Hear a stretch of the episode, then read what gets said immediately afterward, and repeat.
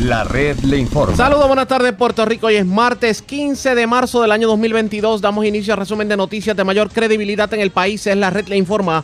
Somos el noticiero estelar de la red informativa. Soy José Raúl Arriaga y a esta hora de la tarde pasamos revistas sobre lo más importante acontecido y como siempre a través de las emisoras que forman parte de la red, que son Cumbre, Éxitos 1530, X61, Radio Grito y Red 93 www.redinformativa.net. Señores, las noticias ahora.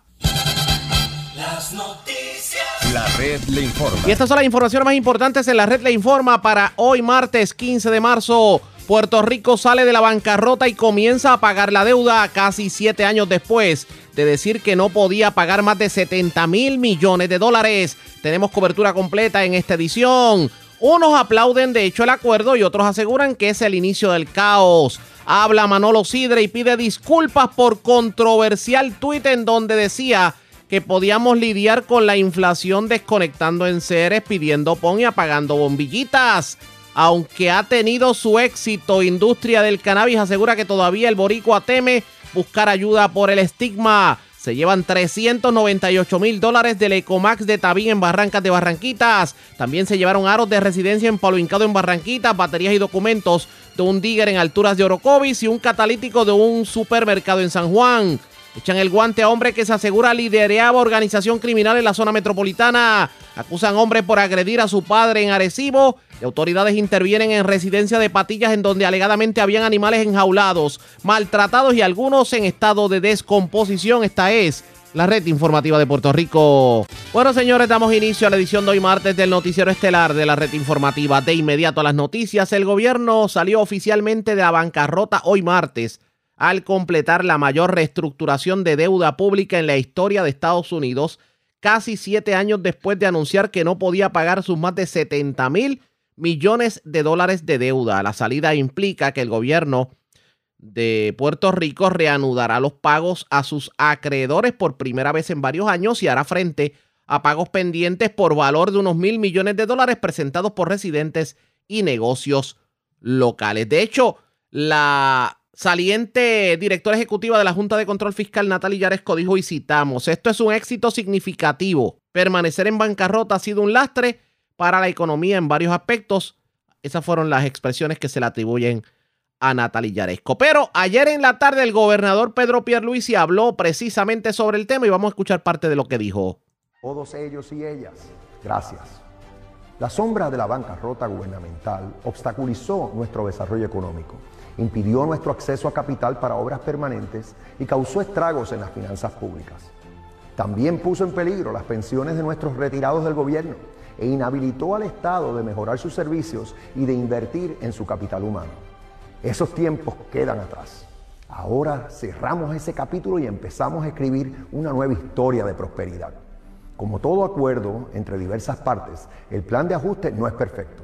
Lo que sí puedo garantizarle a nuestra gente es que tiene muchas cosas buenas para Puerto Rico. En primer lugar, elimina todas las reclamaciones de cobro contra nuestro gobierno y limpia nuestro crédito de cara al futuro. Además de 33 mil millones de dólares que le debíamos a nuestros acreedores, ahora solo deudaremos 7.500 millones, una reducción de casi un 80%.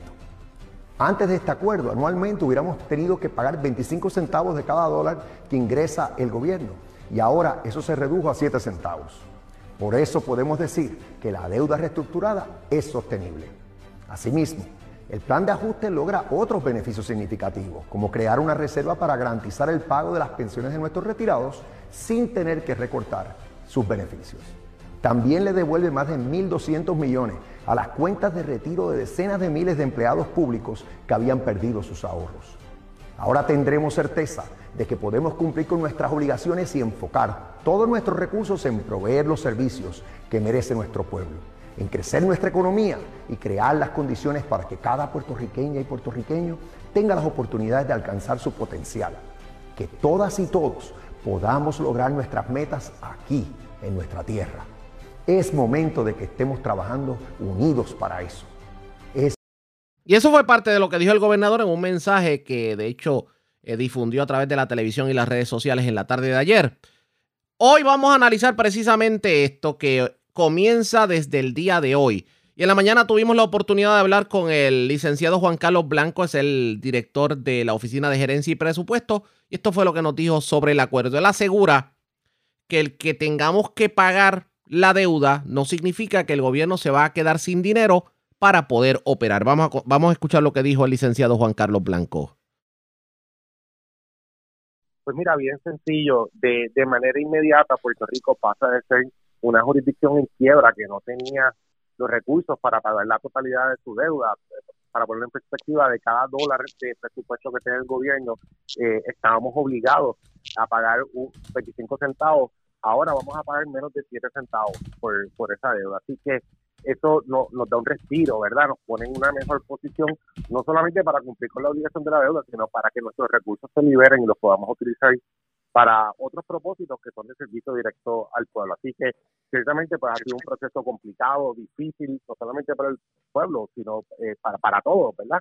Eh, pero llegamos al punto donde queríamos llegar, que es eh, donde acordamos un, pago que, se puede sostener y que le permita al gobierno pues convertirse genuinamente en ente facilitador y, y apoyar la gestión económica en toda la isla. A eso precisamente iba, licenciado. ¿Usted cree que nosotros como pueblo podemos cumplir con el pago que va a iniciar desde el día de hoy? Pues sí, mira, hoy lo, lo que se está desembolsando no solamente es a, los bonistas, sino se está pagando como el 30%, casi 3 mil eh, millones eh, de dólares, están yendo a manos de otros acreedores que no son bonistas, que son negocios locales, que son empleados del gobierno, que son retirados, que van a ver un pago en efectivo o van a ver una aportación directa en, sus cuentas de retiro. Así que eh, el, haber podido lograr esto, ¿verdad? Nos quita esas amarras que hemos tenido por tantos años que han limitado nuestra capacidad de nuevo como gobierno y, como isla y a la misma vez nos encamina para salir de la Junta de Supervisión Fiscal eh, y por eso es que es una nueva era, genuinamente es, es un nuevo comienzo, es haber salido de, del problema que estábamos y todavía nos queda trabajo, todavía tenemos que atender muchísimas cosas, pero estamos en una mejor posición para hacerlo. Licenciado, para que el pueblo entienda, ¿en qué específicamente consiste el plan? Pues mire, el, plan, eh, te puedes imaginar, ¿verdad? Son eh, sobre 12 entidades que eran emisores de bonos, deudores, ¿verdad? O sea, que tiene unas complejidades bien grandes, pero además de los aspectos económicos, ¿verdad? Que es el pago que se hace hoy, la distribución de dinero que se hace hoy, se intercambian los bonos existentes del gobierno central por unos bonos nuevos que son pues a, un, a una cantidad reducida. También el gobierno acepta unas limitaciones para emitir eh, nueva deuda en el futuro, lo que nos hace a nosotros, ¿verdad?, eh, tener una disciplina eh, adicional nos hace o nos obliga a continuar trabajando con el plan fiscal que ha certificado la Junta de Supervisión, que, que requiere que el gobierno atienda no solamente su gerencia financiera interna, pero también situaciones como lo es, eh, como el gobierno contrata a sus empleados, cómo los recluta, cómo los compensa, que es todo lo que se está trabajando en el, en el Civil Service Reform, en la reforma del servicio civil. Así que eh, es un plan bien complejo donde nosotros, eh, a cambio de haber ofrecido y, los acreedores haber aceptado un descuento en la deuda, nosotros estamos haciendo un compromiso como gobierno, como, como, como isla, como Puerto Rico, de que de ahora en adelante no vamos a cometer los errores en el futuro. Eh, lo que tenemos que hacer ahora nosotros es cumplir, ejecutar y, cumplir, y eso pues la obligación recae sobre nosotros y la aceptamos y, para eso trabajamos. Aquí se, va, bueno, voy a tratar de derrotar mitos en la mañana de hoy, porque aquí se habló mucho, por ejemplo, de que si pagábamos la deuda, el gobierno iba a caer en, la, en, la, peor crisis, que esto iba a significar que el empleado público iba a caer en la miseria, que simplemente el retiro iba a desaparecer, que nunca íbamos a ver aumentos de sueldo y que venían aumentos en todo. ¿Cuán cierto es? Pues mira, eh, antes de que todo esto, si nosotros hubiésemos seguido en un camino en unos tribunales a tratar de decir que quién cobra primero, si este bono o los retiros o, el gobierno, hubiésemos estado años y probablemente décadas peleando solamente eso, quién, quién es el primero en la fila. Pero una vez resuelto todos esos asuntos legales y todas esas complejidades, la realidad del caso es que, imagínate tú, que de cada dólar que yo tengo en el presupuesto para cumplir con la nómina, para cumplir con la, con la compra de equipo, para cumplir con los pagos de renta del gobierno, hubiese tenido que sacar 25%, casi 30% de eso, simple y sencillamente para pagar esa deuda. Eso era completamente insostenible. Eso hubiese causado un disloque más grande de lo que tuvimos durante los últimos años del gobierno. No hubiésemos podido cumplir con todo el mundo y entonces nos hubiese llevado a decisiones difíciles. Entonces, pues cerramos esto, dejamos de dar ese servicio y eso no debe ser el rol del gobierno. El rol del gobierno debería ser poder maximizar eh, sus recursos en servicio de nuestra gente. Y eso es lo que nos permite hacer este acuerdo. El retiro de los maestros y de los empleados públicos, ¿cómo cambia con este ajuste? Pues mira, el, cambio más drástico, ¿verdad? Es que el retiro, lo, que era el retiro eh, tradicional, lo que el retiro que siempre se conocía, que era de una eh, que era definido, ¿verdad? Que era un beneficio definido, se, se congela eh, con el cierre del, del plan de ajuste hoy y se transforma en un nuevo sistema de retiro, un retiro que es parecido como un 401k, que es lo que se ve comúnmente en el, sector privado, en el gobierno bajo la ley 106, que es unas, unas cuentas de aportación definidas. Y eso pues le permite a, todos los servidores públicos eh, hacer todos los meses una contribución que va a ir directo a su cuenta, que ellos van a poder ver dónde está ese dinero, cómo ese dinero va creciendo, cómo van acumulando para su retiro. Además de eso, en, en el mismo plan, ¿verdad? Se hacen unas aportaciones adicionales de varios billones de dólares que se reconoce que algunos de los participantes de estos sistemas de retiro pues han perdido parte de, del dinero que se había acumulado, que el gobierno se supone que hubiese estado poniendo durante todo este tiempo, y aproximadamente es como 1.5 billones de dólares que se va a estar inyectando inmediatamente a esos sistemas de retiro nuevos, esas cuentas de retiro individuales, para que cada uno de esos empleados pues vea pues un beneficio adicional y, algo directo, ¿verdad? Que ese empleado está recibiendo como parte de este acuerdo. Aquí hay algo de disciplina fiscal porque de nada vale que nosotros comencemos a pagar un, un plan, como dicen, un plan de pago, como si estuviéramos en una quiebra y de momento como gobierno comencemos a emitir bonos nuevamente. Pues ciertamente, haría que ya dado en el clavo. O sea, esto todo esto funciona si nosotros nos portamos correctamente de ahora en adelante. Y portarnos correctamente significa operar dentro de nuestro presupuesto, no estar emitiendo deuda para propósitos que no abonan al crecimiento económico. El mismo plan, ¿verdad? Nos pone unas limitaciones de, lo, de cuándo vamos a poder y, y, bajo qué condiciones vamos a poder emitir deuda. Así que de por sí hay, hay unos controles, pero ciertamente, o sea, el, el, nosotros tenemos que mantener al gobierno responsablemente y a la misma vez tenemos que trabajar por la economía, tenemos que ver crecimiento económico, tenemos que ver gente que venga a Puerto Rico, que quiere invertir aquí, que quiera ver esto crecer de una manera ordenada, de una manera responsable, pero esa es la clave del éxito, o sea, una cosa no funciona sin la otra. Licenciado, el plan de pago que tenemos como país que comienza en el día de hoy implica aumentos en los, en los servicios que del gobierno. Pues no, directamente con el plan, con el con, directamente con el plan de ajuste no hay, no se contemplan, ¿verdad? Este, ahora quedan temas por atender, por ejemplo, lo como lo, lo que es la deuda de la autoridad de carretera, y en eso estamos en, unas conversaciones con la Junta de Supervisión Fiscal. Ellos eh, han planteado unos aumentos, eso no es ningún secreto. Aumentos a los eh, peajes, precisamente. Aumentos a los peajes. Nosotros eh, entendemos que se pueden lograr los objetivos económicos sin llegar al nivel de aumentos que, la Junta eh, está verdad modelando dentro dentro de su propuesta. Esas son conversaciones que están ocurriendo. Este tema se va a resolver relativamente temprano ciertamente, ¿verdad? Hay algunos aumentos que nosotros no controlamos, como es el, aumento en la energía eléctrica, por todo lo que está pasando a nivel mundial y, las interrupciones que han habido. La inflación es algo que nos preocupa, ¿verdad? Como parte del, ambiente macroeconómico y tenemos que ser conscientes en cuanto a eso. Pero como tal resultado directo del plan de ajuste, no, no hay ningún aumento, pero pues, ¿verdad? Hay, hay otras cosas que ocurren alrededor del mismo. Henry luego tiene preguntas, Henry. Saludos.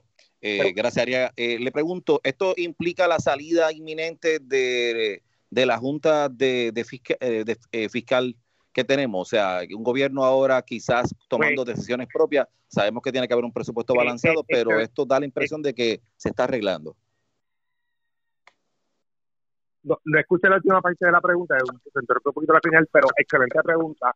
Eh, nosotros quisiéramos que la Junta se, ¿verdad? se fuese mañana, ¿verdad? Eh, la realidad pues es un poco más, eh, más difícil que esa. la ley promesa ahora mismo es bien clara en lo que, lo que requiere para que la Junta se vaya, eh, y es que el, gobierno de Puerto Rico regrese a los mercados, que tengamos cuatro presupuestos balanceados.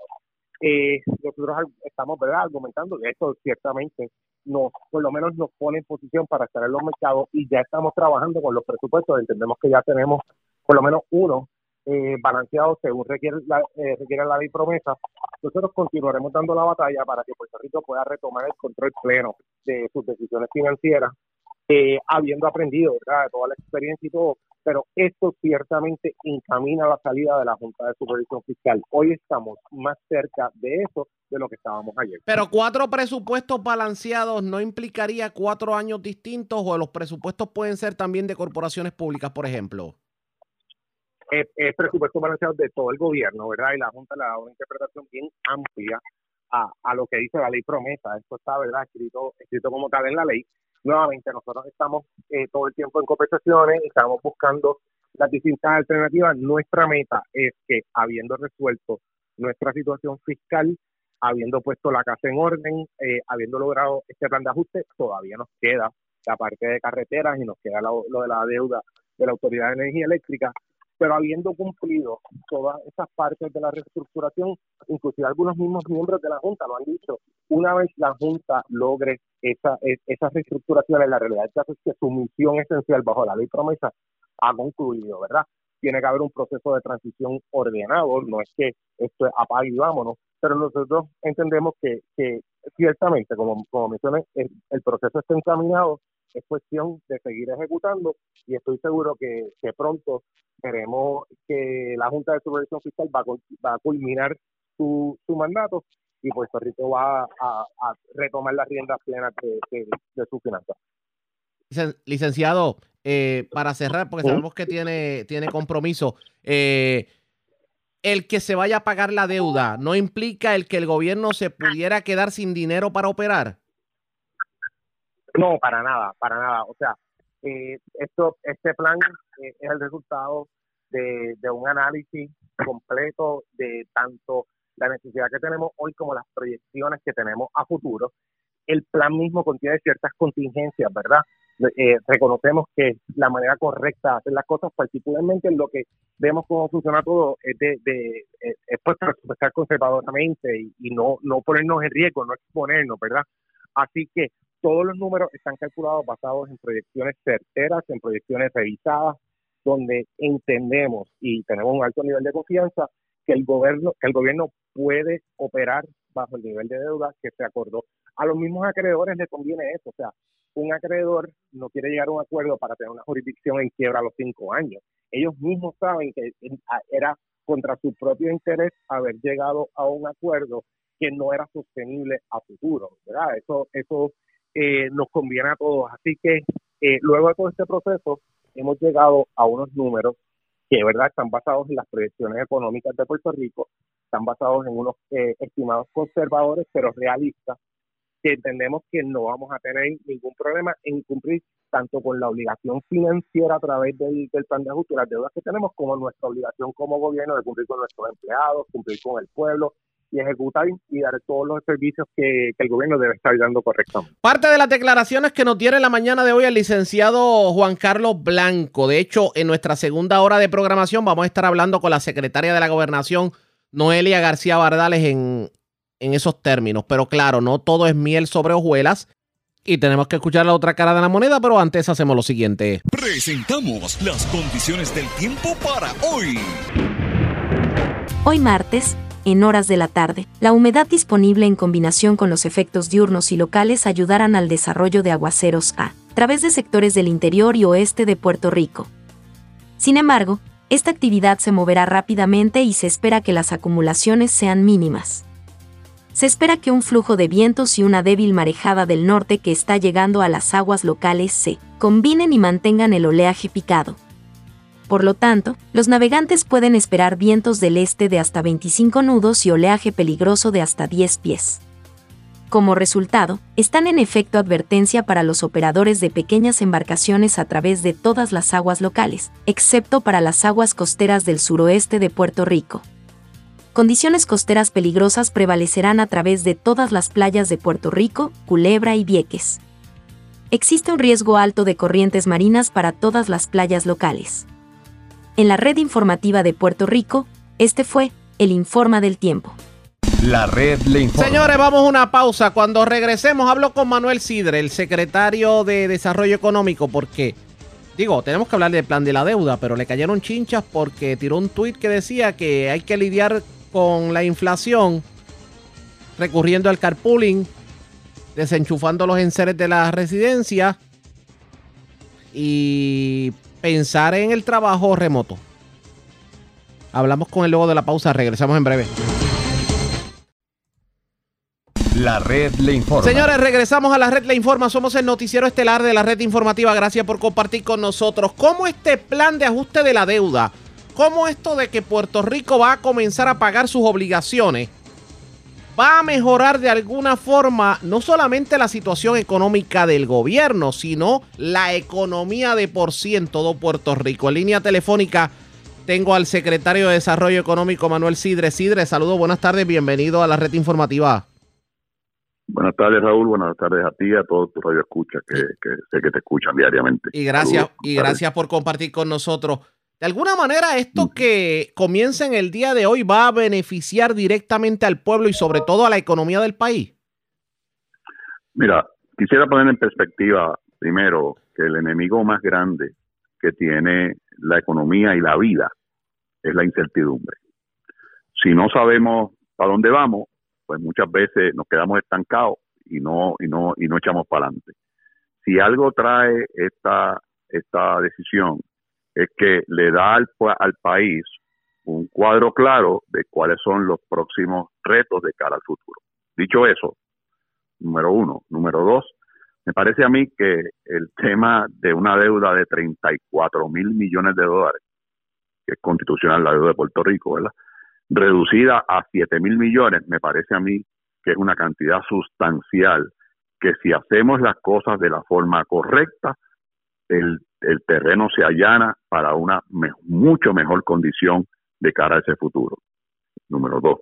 Número tres, de tres mil y pico de millones de pesos de servicio a la deuda de forma anual, se reduce a mil millones garantizados. O sea que es una reducción de dos mil millones de pesos al año. Cuarto, se establece un dinero para asegurar el fondo de las pensiones, para, para que el gobierno opere con un cash flow positivo y que a la misma vez podamos pagarle a algunos acreedores que, que, que no le hemos podido pagar por los pasados cuatro años.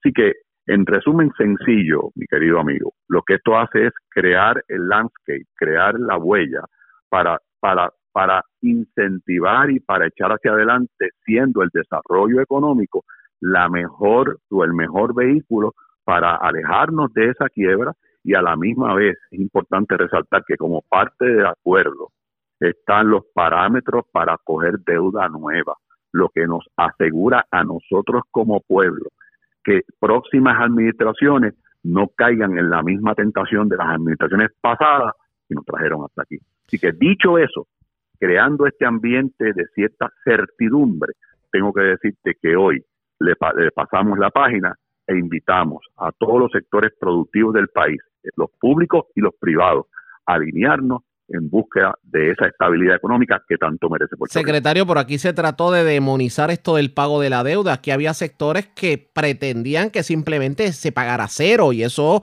en una economía en cualquier parte del mundo es imposible. todo país responsable tiene que pagar sus deudas. Todo país responsable. Y, va- y vamos a y vamos a llevar este evento, vamos a llevar este evento a las experiencias individuales de los seres humanos. Pensemos que nos graduamos de una profesión, nos va muy bien, nos compramos una buena casa, nos compramos un carro, vamos a cenar todos los viernes fuera, vamos de viaje y de la noche a la mañana nos hemos dado cuenta que hemos financiado esa actividad con crédito, pidiendo prestado y, y, de la noche a la mañana debemos más de lo que podemos pagar y acudimos al tribunal de quiebra y radicamos un capítulo de ley 3 o ley 7 dependiendo del tipo de negocio o el tipo de individuo. El tribunal acoge la petición de quiebra, se sienta con los acreedores y a quien le debíamos un peso le dice "Te vamos a pagar 25 centavos. Y cada 25 centavos redunda en una cifra de que ese, individuo tiene que pagar dos mil pesos al mes ese pago es, es insustituible. Aunque no representa el 100% de la deuda, es un compromiso de pago. Y toda persona que haya pasado por un proceso de quiebra lo sabe. Y es exactamente lo que pasa en Puerto Rico con una sola diferencia, que estamos hablando de 74 mil millones de dólares, de los cuales 35 mil de ellos eran deuda constitucional, que es lo que se acaba de reducir a 7 mil millones, y con un pago de mil millones en vez de 3 mil. Óigame, a calzón quitado, póngase usted en la situación de una quiebra personal, si usted le hacen ese acuerdo, si usted lo coge, no lo coge, seguro que lo coge. ¿Y qué es lo que va a evitar que usted lo vuelva a hacer? Ah, que usted haya aprendido del pasado, que no gaste más de lo que recibe, que compre el carro que usted pueda comprar, que tenga la casa que usted pueda pagar, para que no vuelva a caer en un capítulo de quiebra, porque no hay dos strikes, hay un strike para quebrar.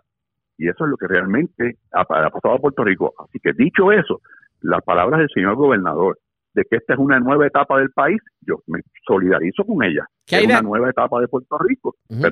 ¿Qué hay de aquellos? Es una nueva, sí, dígame, dígame, disculpe, que le interrumpí. No, es, una, es una nueva etapa de cara a una administración responsable, de cara a, unos, a unas iniciativas de desarrollo económico sostenible, de cara a un sistema de educación que funcione, de cara a lo que podamos pagar y no lo que queramos tener. Son dos cosas bien distintas. Así que yo estoy completamente convencido que las próximas administraciones aprendieron la lección. Y si no la aprendimos, yo te aseguro a ti que volvemos a caer en lo mismo. ¿Qué hay de aquellos que, hay de aquellos que alegan que este pago de la deuda llegó para empobrecer a la clase trabajadora del país? Bueno, si nosotros pretendemos pagar la deuda con la misma actividad económica que tenemos pues sin duda alguna no hay posibilidades de que la de que la deuda traiga riqueza, de que el pago de la deuda traiga riqueza, al contrario. Pero si nosotros nos embarcamos como Puerto Rico en un proceso de desarrollo económico que incluya sectores diferentes como informática y digitalización, sectores diferentes como conectividad y logística, sectores diferentes como aeroespacial, fortalecer la, la, la, la biofarma y los medical devices, entrar en el proceso de traer talento, de capacitar el workforce, de mejorar la agilidad del gobierno con permisos más rápidos y más y más y más certeros, con incentivos realmente que podamos cumplir. Si cogemos todo eso y lo insertamos en un plan de desarrollo económico o mapa o hoja de ruta de cara al futuro, yo te aseguro que no empobrecemos al país, al contrario, lo enriquecemos. Ahora, si pretendemos pagar la deuda haciendo lo mismo que hemos venido haciendo, seguro que vamos, no solamente vamos a empobrecer a los más pobres, vamos a empobrecer al que no es pobre. Y esa es una realidad que el país tiene que entender. Pero sí hay que hacer sacrificio ah, por parte de la ciudadanía como tal. Mi querido hermano, ¿hay algo en su vida que usted no haya hecho sin sacrificio? No existe. No existe. Pues posiblemente la responsabilidad nuestra es que esos sacrificios que sin duda alguna vamos a tener sean los menos posibles. Lo que pasa es que, yo, yo, yo tradicionalmente hago sacrificios para mí y por lo que yo he hecho. Hay muchas personas que dicen, porque yo tengo que hacer un sacrificio por decisiones mal tomadas de personas que no tienen que ver conmigo. Tiene toda la razón del mundo, pero tendríamos que remontarnos a los primeros a los primeros tiempos del mundo, porque tenemos que pagar los platos rotos de Adán y Eva. Yo, yo, yo podría decir lo mismo, y sin embargo es, una consecuencia de unas acciones que yo no controlo, pero que lamentablemente pasa en mí. Por eso es que el, el, este proverbio africano es el que realmente mejor se adapta a esto que estamos discutiendo tú y yo. Y es que muchas veces las generaciones le piden prestada la tierra a las próximas generaciones con, el, con la responsabilidad de entregárselas como es debido. Y mi generación le pidió la tierra a las próximas generaciones y se la hemos entregado desprestigiada y quebrada. Pues nos toca todo echarla para adelante. Y eso incluye a mis hijos, que no tuvieron nada que ver en mis decisiones, como incluye a mis nietos, que tampoco tuvieron que ver nada en mis decisiones. Pero tenemos dos, dos, dos formas. O, no, o, no, o nos enrollamos la manga y le metemos mano a esto. O simplemente pues vamos al counter de una línea aérea, cogemos un pasaje y nos vamos por No, estamos de acuerdo. Lo que, lo que pasa es que muchas personas pudieran decir, bueno, lo que pasa es que la, la naturaleza de que la economía prospere es que yo como individuo puede estar bien. Pero si yo no voy a pues tener, aunque trabaje eh, y haga mi mayor esfuerzo, yo no voy a tener el ingreso suficiente para mantener a mi familia, nunca va a mejorar la economía. Porque yo no tengo dinero para invertir en la calle. Y yo no puedo estar más de acuerdo con esa aseveración. Por eso es que el desarrollo económico, ponemos un, ejemplo. ¿Qué, trajo la pospandemia, Saúl? Pues lo que trajo la pospandemia es que hubo lo que se conoce como el Great Resignation, de un sinnúmero de posiciones bien pagadas que decidieron renunciar buscando otras oportunidades. Esas personas que renunciaron consiguieron unas mejores oportunidades de empleo. ¿Por qué? Porque estaban preparadas, porque venían con una experiencia. Y yo creo que eso es de eso que se trata. Por eso es que en el plan de desarrollo económico del de Puerto Rico tenemos que tener bien claro que la educación juega un rol importante, que la seguridad juega un rol importante, que la salud juega un rol importante, para que entonces juntos como país podamos adelantar y ese ese asalariado que hoy no le da para vivir y yo tengo que usar ejemplos de mi propia familia pueda ganar más dinero y pueda llevar su familia a una mejor calidad de vida como realmente la merece. Pero para que eso ocurra, tiene que haber desarrollo económico, no viene de la nada, no sale debajo de una lata. Y ese es el ejemplo que nosotros queremos promover, más que nada porque creo que el, porque estoy completamente convencido que es lo que el país necesita. En cuanto el país empiece a saborear las ventajas de un país desarrollado económica y urbanamente, se va a dar cuenta que es mucho más fácil y mucho mejor vivir así que vivir como vivíamos antes. No, definitivamente. Y en esa dirección es que tenemos que trabajar todos, todos tenemos que trabajar en esa dirección. Hablemos de inflación, porque yo no, yo a veces yo no entiendo las controversias de este país. ¿Cómo es posible que porque usted de buena fe haya posteado un tweet con algo que, aunque muchos pudieran calificar como ínfimo, es real, se crea tanta controversia? Porque yo, yo, yo, yo, yo no entiendo cómo la gente pretendía que en 145 caracteres que tiene el Twitter usted fuera a poner un plan económico completo para lidiar con la, con la inflación. Pero, primero que los planes económicos para lidiar con la inflación no se hacen del para mañana. precisamente. segundo, que en, el sistema democrático en que yo vivo, a mí no me disgusta que opinen y que pongan las cosas que pusieron algunas algunas con razón y otras sin razón, algunas insultivas y otras no insultantes, pero vamos, a mí también me hubiese gustado que cuando anunciamos los dos mil millones de pesos de Honeywell hubiesen hecho ese mismo tweet, que cuando anunciamos los mil empleos de Santorio hubiesen hecho lo mismo, que cuando anunciamos los 200 empleos de Copán hubiesen hecho lo mismo, que cuando anunciamos los 250 empleos de, de Fertino hubiesen hecho lo mismo. Cuando hemos anunciado cada una de las iniciativas que toma este gobierno y ha tomado esta administración de cara a ese progreso que merecemos, pero no.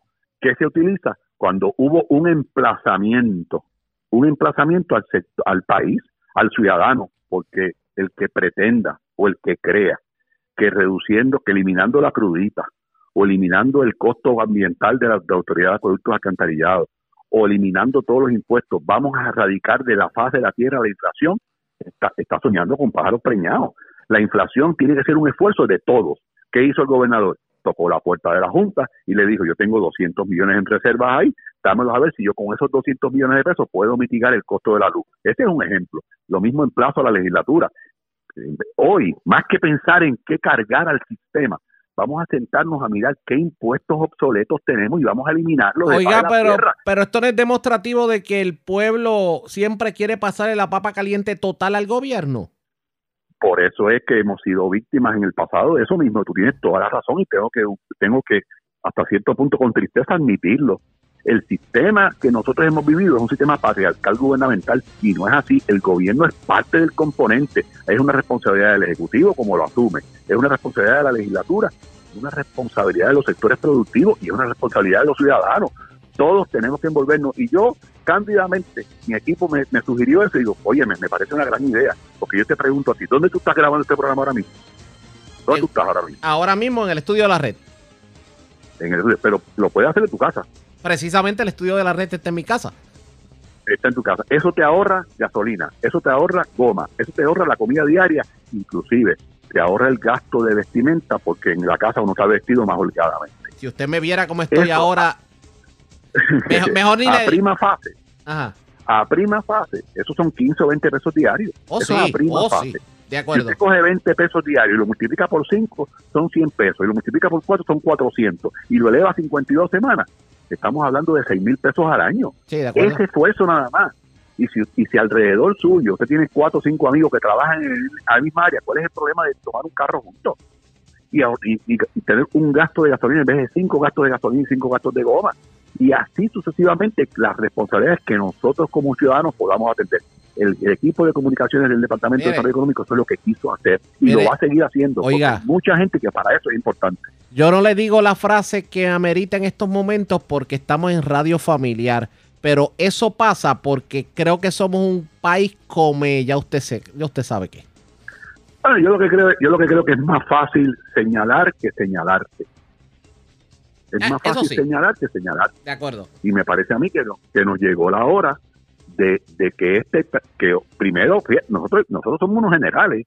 Nosotros vinimos con dos huracanes de cada 100 años, con seis meses de temblores, con dos años de pandemia y ahora con una inflación. No es fácil. No es fácil. No, no, es fácil. Pero otra vez, tenemos que pensar entonces, ¿es que todo se va a acabar ahora con la guerra de Ucrania? No, vendrán más pandemias y vendrán más guerras y vendrán más inflaciones. Quien tiene que aprender a vivir con los distintos escenarios es el país. Oh, sí, de acuerdo. Y ese es el llamado que hacemos. Bueno, nos traiciona el tiempo. Agradecemos el que haya compartido con nosotros. Muchas gracias. Como siempre, era Manuel Sidre. Nos vamos a la pausa. Regresamos con las noticias del ámbito policíaco. Es lo próximo. Regreso en breve. La red le informa. Señores, regresamos a la red le informa. Somos el noticiero estelar de la red informativa edición de hoy martes. Gracias por compartir con nosotros. Vamos a noticias del ámbito policiaco. Comenzamos en el centro de la isla porque delincuentes se llevaron 38 mil dólares en efectivo. Y también se llevaron las cámaras de seguridad del puesto de gasolina Tabin Service Station este es el Ecomax de Barrancas de Barranquitas. También delincuentes se llevaron cuatro aros con sus, con sus neumáticos. Esto en una residencia del barrio Palo Hincado de Barranquitas. También se llevaron varias pertenencias de un digger que estaba estacionado en el Head Start, en el Head Start de alturas de Orocovis. Y se erradicaron cargos criminales contra una persona que aparentemente le entró a botellazos a otra. Un hecho ocurrido en el casco urbano de Aybonito. La información la tiene Guidalis Rivera Luna, oficial de prensa de la policía en Aybonito. Saludos, buenas tardes. Saludos, buenas tardes. En hora de la mañana de ayer, 14 de marzo, a eso de las 7 de la mañana, agentes adscritos al distrito de Barranquita investigaron un escalamiento reportado en el establecimiento Tabin Service Station Ecomas, que ubica en la carretera eh, 77.1 del barrio Barrancas en Barranquita. Según indica el querellante que alguien forzó la reja y la ventana de del cristal tipo francesa del segundo nivel del establecimiento, logrando acceso interior, de donde se apropiaron de 38 mil dólares en efectivo y también de un DVR de sistema de cámaras de seguridad valorado en 39 mil dólares. Al lugar llegó el sargento Rivera Mercado de Servicios Técnicos y el agente Pedrosa de la División de Propiedad de Investigaciones Criminales de Bonito, quienes continuarán con la investigación. A su vez, una protección ilegal fue reportada el día de ayer en una residencia que ubica la carretera 156 del barrio Palincao en Barranquita. Según se informó el querellante que alguien se apropió de cuatro aros con sus neumáticos número 16 del vehículo Corolla del año 2020 color gris que se encontraba en su residencia. La propiedad optada fue valorada en 1.389 y se refiere a la división de propiedad del Cuerpo de Investigaciones Criminales de Ibonito para que se haga algo de la investigación correspondiente. Otra profesión ilegal fue reportada el día de ayer en un gestal que ubica en la carretera 568, sector altura en el barrio Botija 1 en Orocovi. Según informó el querellante que alguien forzó la gaveta de un digger que se encontraba estacionado en el gestal y se prepararon ilegalmente de una batería marca Champion, color negro y roja, cuatro bocinas y un bulto color negro y dos drivers. La propiedad fue valorada en 1050 y se refiere a la división de propiedad del Cuerpo de Investigaciones Criminales de Bonito para que se haga cargo de la investigación correspondiente. A su vez, en la tarde de ayer, 14 de marzo, en el Tribunal de Bonito fueron radicados cargos criminales por el artículo 3.1 maltrato y 3.3 maltrato mediante amenaza de la ley 54 en contra de Sharon Cabrera García, de 49 años, residente en Aybonito, por hechos ocurridos a la madrugada del 14 de marzo en el referido municipio. Surge de la investigación que Cabrera García agredió al perjudicado en la cabeza con una botella y lo amenazó con matarlo. El caso fue investigado por la agente Ginette Ortiz Velázquez de la División de Violencia Doméstica de Ibonito, bajo la supervisión del sargento José Collazo, con la fiscal Mariela Goico, quien instruyó a erradicar los cargos antes mencionados siendo la prueba presentada ante la juez Marieli Paradiso, que luego de evaluar la misma determinó causa señalando una fianza global de 40 mil dólares, la cual no prestó siendo esta ingresada en el complejo penitenciario de Bayamón hasta la fecha de la vista preliminar. Buenas tardes. Y buenas tardes para usted también. Era Huidalis Rivera Luna, oficial de prensa de la policía en Aybonito, de la zona central. Vamos a la zona norte de Puerto Rico porque se erradicaron cargos criminales contra un hombre que aparentemente agredió a su señor padre, un hecho ocurrido en Arecibo. Mayra Ortiz, oficial de prensa de la policía en el norte con detalles. Saludos, buenas tardes. Buenas tardes. ¿Qué información tenemos? Cargos criminales por agresión contra personas de edad avanzada fueron radicados ayer en horas de la tarde contra Jiménez Navarro Vargas, de 39 años, residente del pueblo de Arecibo. De acuerdo con la investigación, para el domingo en horas de la mañana fue puesto bajo arresto Navarro Vargas en el sector Pueblo Nuevo del barrio Bajaderos en Arecibo por agredir con un puño en el rostro a su padre de 70 años en presencia de su esposa. El agente Francisco Rojas, adscrito al precinto 07 de Arecibo, consultó el caso con el fiscal Víctor Román, quien incluyó la erradicación de dos cargos por agresión contra persona de edad avanzada. La prueba fue presentada ante el juez Rafael Lugo del Tribunal de Arecibo, quien luego de escuchar la prueba encontró causa por los delitos antes mencionados y le señaló una fianza de 50 mil dólares, la cual no pudo prestar siendo ingresado en la cárcel de Bayamón hasta la vista preliminar. Hasta el momento, esa es la novedad que tengo en el área de Arecibo. Que pasen buenas tardes. Y buenas tardes para usted también. Gracias, era Mayra Ortiz, oficial de prensa de la Policía en Arecibo. De la zona norte, vamos a la metropolitana, porque agentes de la División de Propiedad y Fraude del 6C presentaron cargos criminales contra un cantante de música urbana conocido como Aragonix. Es residente de Sidra. Aparentemente, esta persona amenazaba a otra persona y lo extorsionó. Le pidió dinero, que le enviara dinero a través de la plataforma PayPal para supuestamente no hacerle daño. También un incidente de agresión se reportó en la avenida Fernández Junco frente al Salvation Army. Aparentemente una persona le entró a golpes a otra en el lugar. También continuó el robo de catalíticos en la zona metropolitana y la información la tiene Kenny Ojeda, oficial de prensa de la policía en el cuartel general. Saludos, buenas tardes. Buenas tardes. Una apropiación ilegal fue reportada a las 10 y 44 de la mañana de ayer en el estacionamiento del supermercado Pueblo ubicado en Atorrey. Según la información preliminar, la querellante indicó que mientras su vehículo Mitsubishi Outlander de color gris se encontraba estacionado en el mencionado lugar cuando alguien se apropió del catalítico. El caso fue referido a la División de Propiedad del 6C de San Juan para que continúen con la investigación. Por otro lado, una agresión fue reportada a las 10 y 53 de la mañana de ayer en hechos ocurridos frente al Salvation Army ubicado en la avenida Manuel Fernández Juncos en San Juan según indicó el querellante, que mientras se encontraba en el lugar antes mencionado, cuando una persona lo comenzó a agredir con las manos, el perjudicado resultó con hematomas en el rostro y en el brazo, siendo atendido por paramédicos en el lugar y transportado a Doctor Center Hospital en Santurce para ser evaluado por el médico de turno. La condición de salud del hombre fue descrita como estable. La agente González, adscrita al precinto de San Juan, investigó este incidente. También personal adscrito a la División Propiedad y Fraude del área de San Juan llevaron a cabo una investigación que culminó en la erradicación de cargos criminales por parte de Fiscalía contra Onyx Fonseca Marrero, de 21 años y residente de Sidra. Fonseca Marrero, quien es comerciante de profesión y cantante de música urbana, como, conocido como Aragonix, fue arrestado a las 4 de la tarde de ayer en las inmediaciones del Tribunal de San Juan. De acuerdo a la investigación, para la fecha del 28 de noviembre del año pasado, un hombre recibió unas amenazas de muerte y fue extorsionado por el imputado para que éste pagara la cantidad de 3.500 dólares a través de una plataforma llamada PayPal para así poder mantenerse su vida a salvo. El agente Ricardo Reyes del Valle consultó el caso con el fiscal Orlando Velázquez quien ordenó erradicar cargos criminales por el delito de extorsión, un cargo por el delito de alteración a la paz y un cargo por el delito de amenaza. La prueba fue presentada ante la juez Iraida Belén Rodríguez, quien encontró causa para arresto fijándole una fianza global de 1.500 dólares, la cual prestó siendo fichado y citado para la vista preliminar pautada para el 29 de marzo. Gracias por la información. Buenas tardes. Buenas tardes. Gracias, era Kenny Ojedo, oficial de prensa de la policía en el cuartel general. Nos quedamos en la zona metropolitana, señores, porque las autoridades le echaron el guante a un individuo apodado Panther. Aparentemente controlaba una organización criminal en la zona metropolitana. Esto fue, este arresto se da en un residencial de la zona metropolitana.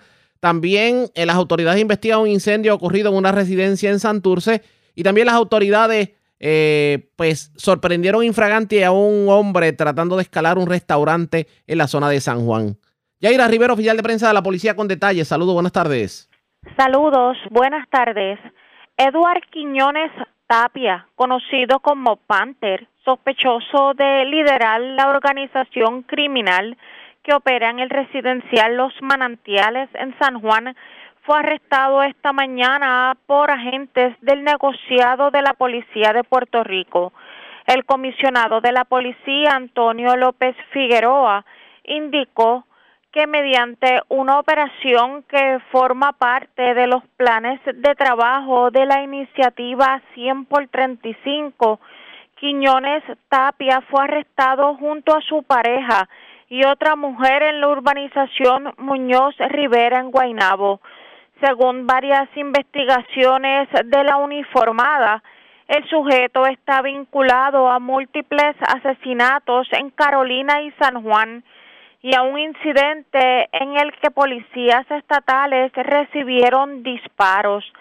Tanto Quiñones Tapia, de 26 años, como su pareja Sheila Trinidad Vega, de 38, se encuentran cumpliendo una probatoria estatal. También fue detenida Mileichka Rodríguez Meléndez, de 20 años, quien se encontraba en la residencia al momento del allanamiento. El arresto se produjo tras la ejecución de una orden de registro y allanamiento a la residencia de la pareja. En el lugar se ocupó sustancias controladas, dinero en efectivo, un arma de fuego marca Glock, municiones para estas y magazines para rifles. Los agentes de la División de Inteligencia Criminal, adscrito a la nueva Superintendencia Auxiliar de Operaciones Especiales de la Policía, están a cargo del operativo que aún continúa en desarrollo tras estos iniciar el trámite para una solicitud de registro al vehículo del imputado. En otras notas policíacas, agentes adscritos al precinto de Santurce fueron alertados a las 4 y 27 de la mañana de hoy sobre un incendio reportado en una residencia de la calle Progreso del sector La Colectora. Según información preliminar, la querellante Lisa Silva se comunicó a través del sistema de emergencias 911 e informó sobre el fuego. Bomberos del área de San Juan se movilizaron al lugar y extinguieron el siniestro. Al momento se investiga la posibilidad de que el mismo se haya originado en el microondas de la residencia y se extendió a toda la estructura. A raíz de lo sucedido, se, no se reportaron personas afectadas y no hay una valoración de las pérdidas. La agente Zaira López, adscrita al precinto de Santurce, investigó.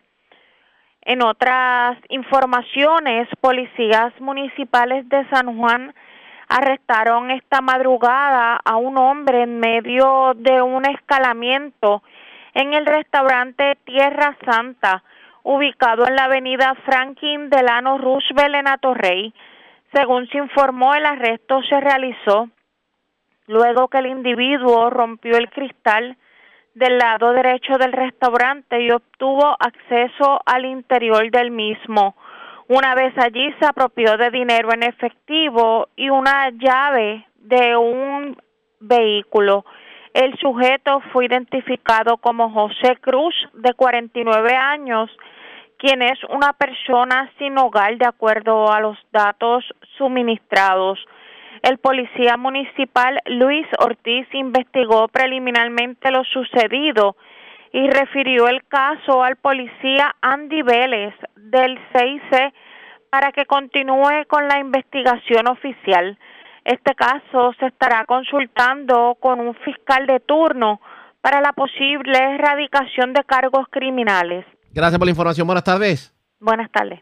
Gracias, era Yaira Rivera, oficial de prensa de la Policía en el cuartel general de la zona metropolitana. Vamos al sureste de Puerto Rico Porque, señores, las autoridades intervinieron en una residencia de patillas en donde encontraron animales en estado de, desnutrición, algunos eh, en avanzado estado de descomposición, en un obvio caso de maltrato animal. También se radicaron cargos criminales contra una persona por drogas en patillas y se radicaron cargos criminales contra una persona por fraude en Calle, el, el alegado fraude de la llamada telefónica. Carmen Herrera, oficial de prensa de la policía en Guayama con detalles. Saludos, buenas tardes. Muy buenas tardes. ¿Qué información tenemos?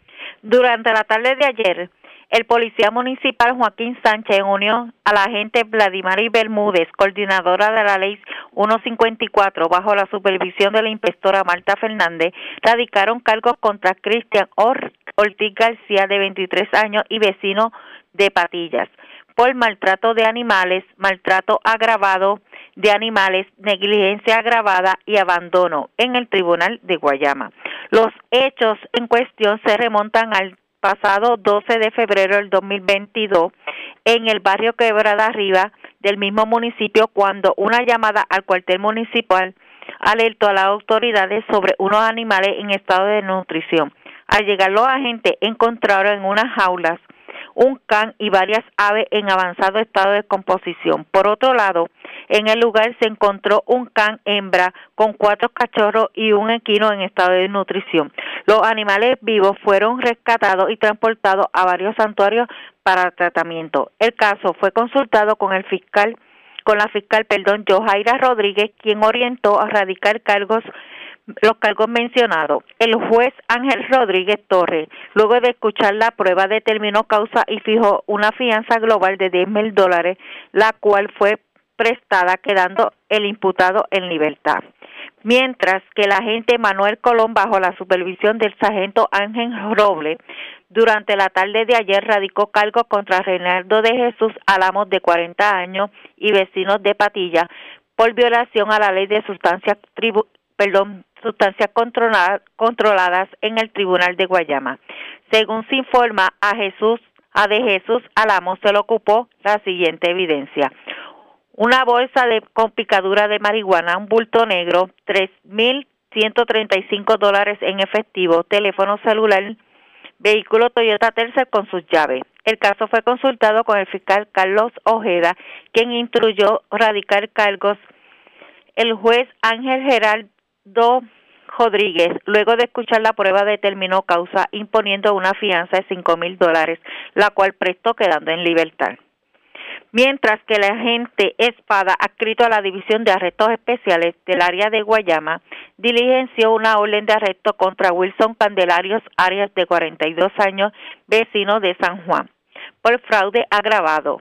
Esto en el Tribunal de Guayama. Según la información, en fecha del 17 de noviembre del 2020, Candelario Arias en el pueblo de Calle se apropió de 1.500 dólares como parte de un esquema de fraude mediante llamada telefónica. Este caso fue consultado con el fiscal Javier Obed Rivera, quien orientó a radicar cargos en ausencia por los delitos mencionados. La juez Valerie Telles Luego de escuchar la prueba determinó causa fijando una fianza de 100 mil dólares y emitió una orden de arresto. Al momento de ser dirigenciada la orden, Candelario Arias no prestó la fianza, siendo este ingresado en la cárcel regional de Bayamón hasta la vista preliminar pautada para el 25 de marzo del 2022. Eso es lo que tenemos hasta el momento. Muchas gracias. Y buenas tardes para usted también. Era Carmen Herrera, oficial de prensa de la policía en la zona de Guayama. La red le informa. Y nosotros vamos a una pausa, identificamos nuestra cadena de emisoras en todo Puerto Rico y regresamos con más en esta edición de hoy martes del noticiero estelar de la red informativa. La red le informa. Señores, iniciamos nuestra segunda hora de programación. El resumen de noticias de mayor credibilidad en el país es La red le informa. Somos el noticiero estelar de la red informativa, edición de hoy martes 15 de marzo. Vamos a continuar pasando revista sobre lo más importante acontecido y lo hacemos a través de las emisoras que forman parte de la red, que son Cumbre, Éxitos 1530, X61, Radio Grito y Red 93. www.redinformativa.net. Señora, las noticias ahora. Las noticias. La red le informa. Y estas son las informaciones más importantes en la red le informa para hoy martes 15 de marzo. Puerto Rico sale de la bancarrota y comienza a pagar la deuda casi siete años después de decir que no podía pagar más de 70 mil millones de dólares. Tenemos cobertura completa en esta edición. Unos aplauden de hecho el acuerdo y otros aseguran que es el inicio del caos. Habla Manolo Sidre y pide disculpas por controversial tuit en donde decía que podíamos lidiar con la inflación desconectando en seres, pidiendo pon y apagando bombillitas. Aunque ha tenido su éxito, industria del cannabis asegura que todavía el boricua teme buscar ayuda por el estigma. Se llevan 398 mil dólares del Ecomax de Tabín en Barrancas de Barranquitas. También se llevaron aros de residencia en Palo Hincado en Barranquitas, baterías y documentos de un digger en alturas de Orocovis y un catalítico de un supermercado en San Juan. Echan el guante a hombre que se asegura lidereaba organización criminal en la zona metropolitana. Acusan hombre por agredir a su padre en Arecibo. Y autoridades intervienen en residencia de Patillas en donde alegadamente habían animales enjaulados, maltratados y algunos en estado de descomposición. Esta es la red informativa de Puerto Rico.